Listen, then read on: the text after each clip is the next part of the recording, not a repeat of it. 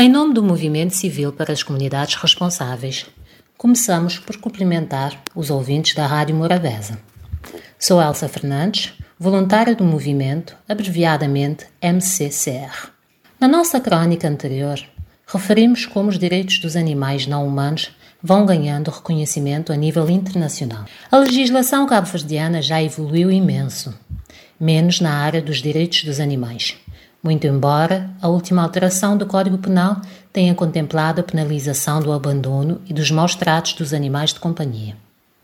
O Ministério da Justiça e Trabalho criou uma comissão de revisão do Código Penal e do Código do Processo Penal da qual fez parte, por designação do Conselho Superior do Ministério Público, o Dr. Patrício Monteiro Varela, Procurador da República, quem propôs as alterações, dando deste modo o primeiro passo para que os direitos dos animais ganhem espaço nacional.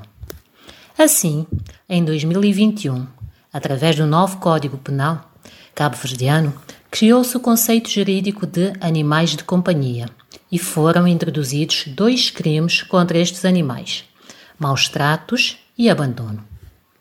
No conceito de animais de companhia, incluem-se todos os animais destinados, por natureza, a serem detidos por seres humanos para ser sua companhia, independentemente do seu concreto destino, incluindo-se assim também os animais errantes, os cães e gatos que vivem em espaços públicos.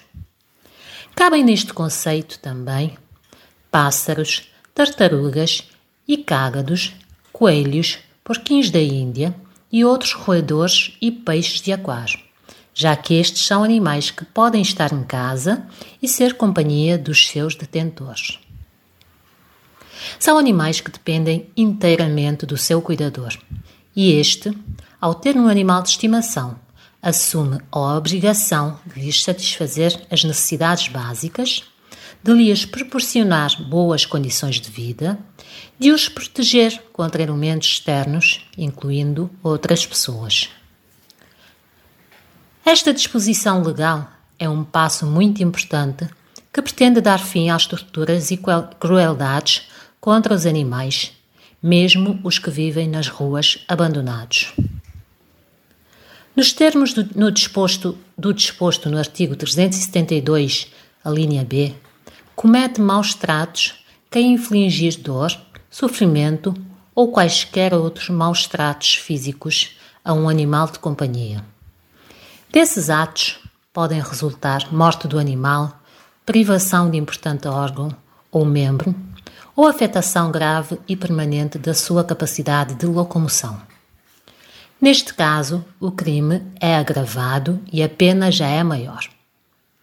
Os maus tratos podem ser punidos com até dois anos de prisão ou 240 dias de multa. Por isso, os envenenamentos que têm acontecido nas nossas diversas ilhas são qualificados de crime especificado no Código Penal cabo-verdiano. É bom saber, é bom dizer que de acordo com o disposto do artigo 372, a linha C, o abandono de animal de companhia poderá também ser criminalmente punível por omissão, na medida em que o cuidador tem a obrigação de cuidar dele e de o proteger. Se alguém não tomar as precauções necessárias para que, por exemplo, o animal não fuja de casa para a rua, onde ficará desprotegido, está a cometer um crime de abandono. Este crime é punível com até seis meses de prisão ou com pena de multa de 60 dias.